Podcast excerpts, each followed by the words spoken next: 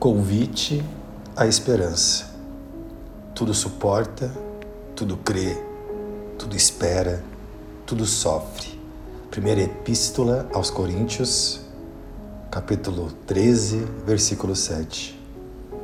Comenta Joana de Ângeles.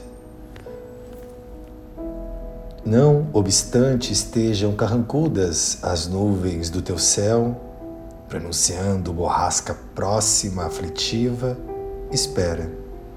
Após a tempestade, que talvez adevenha, talvez não, defrontarás dia claro pelo caminho.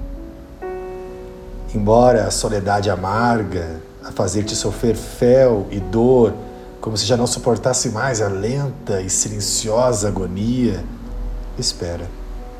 Amanhã, possivelmente, dois braços amigos estarão envolvendo-te, e voz veludosa cantará aos teus ouvidos gentil canção. Mesmo que tudo conspire contra os propósitos abraçados, ameaçando plenos e planos, zelosamente cuidados, espera. As surpresas que constituem interferência divina, modificando paisagens humanas, alterando rumos considerados corretos apesar de a chibata caluniosa fazer-te experimentar rebroche e desconsideração, arrojando-te à rua do descrédito, espera. A verdade chega após a calamidade de intrugice para demonstrar a grandeza da tua força, renovando conceituações. A borda do abismo do desespero, incompreendido em sofrimento, estuga o passo e espera.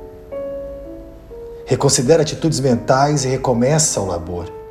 O futuro se consolida mediante as realizações do presente. Esperança expressa a integração no organograma da vida.